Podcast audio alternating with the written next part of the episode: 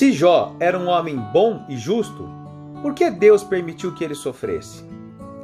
Jó, capítulo 42, versículo 1. A Bíblia fala no capítulo 1 do livro de Jó que Jó era alguém justo e bom e muito rico. Só que acontece que um dia Satanás chega diante de Deus e diz assim: Olha, Jó te respeita e faz tudo de bom, e é um servo fiel, porque ele tem tudo. Ele tem saúde, tem bons filhos, muito dinheiro, tudo aquilo que alguém pode querer, Jó tem. Então Deus vira para Satanás e diz o seguinte: Olha, pode tentar Jó, não tem problema. Você vai ver que ele realmente é fiel a mim. Que situação, não? Então Satanás sai e tenta a Jó de várias maneiras.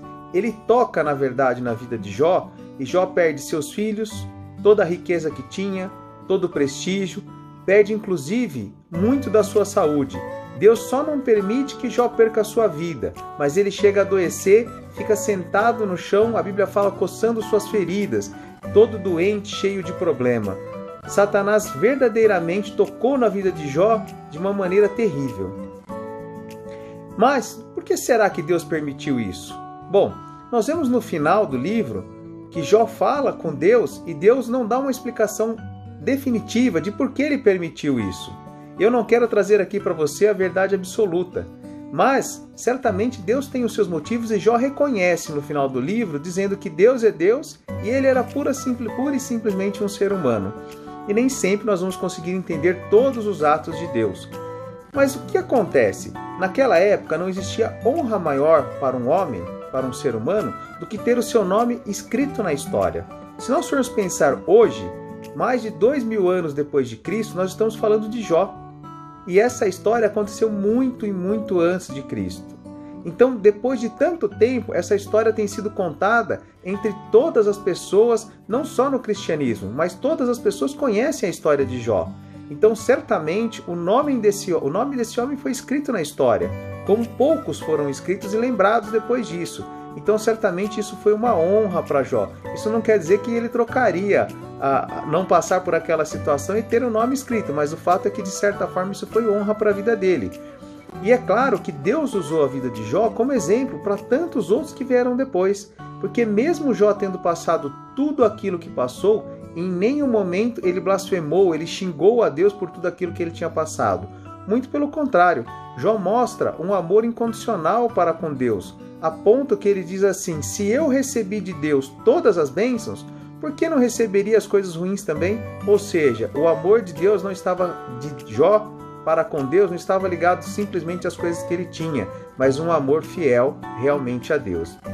E no fim de tudo isso, a gente vê durante o livro a mulher de Jó criticando ele, algumas pessoas que se diziam amigas dele criticando Jó, mas no fim do livro, Jó realmente ele chora, ele fica triste, ele fala para Deus por que, que Deus está fazendo com isso com ele, que Deus não está sendo justo da maneira como tem cuidado dele.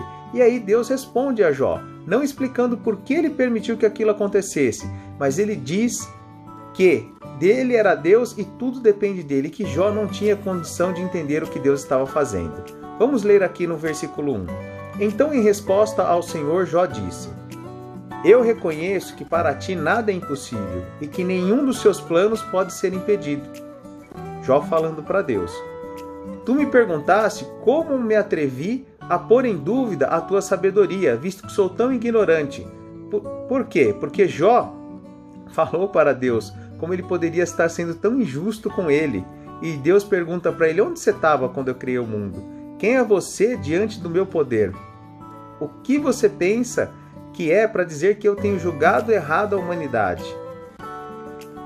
É que falei, Jó, respo Jó responde para ele, de coisas que eu não compreendia, coisas que eram maravilhosas demais para mim e eu não podia entender.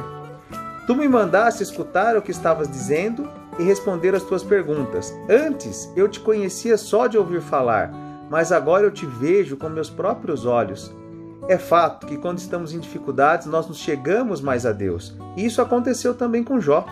Não quer dizer que ele não conhecia Deus, que ele não se relacionava com Deus, mas quer dizer que o problema trouxe mais intimidade para ele com Deus. E hoje, Jó serve como exemplo para nós de alguém que não desistiu.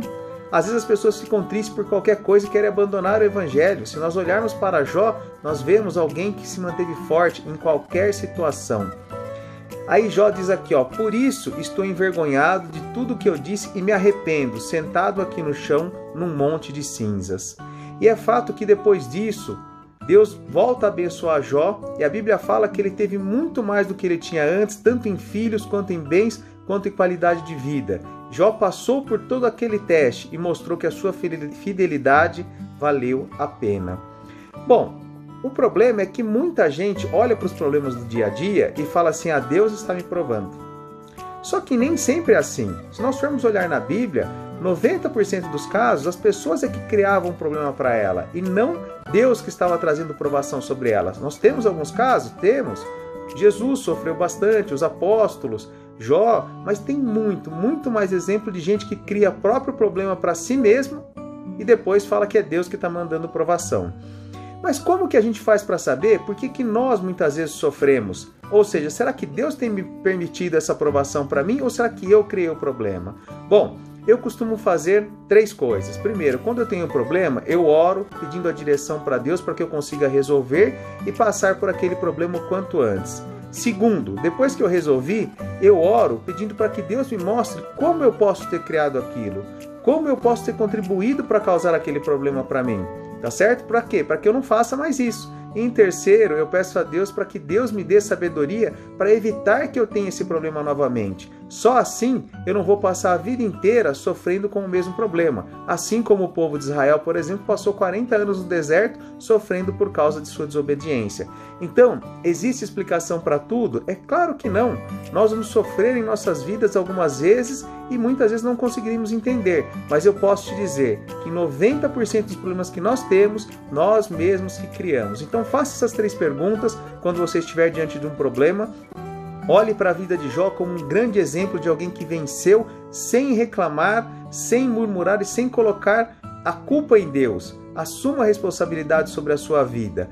Leia a palavra de Deus, conheça mais a Deus e saiba que, independente da condição, Deus sempre está ao nosso lado, a nosso favor, cuidando de nós, mesmo que muitas vezes não conseguimos entender tudo o que tem acontecido. Que Deus te abençoe.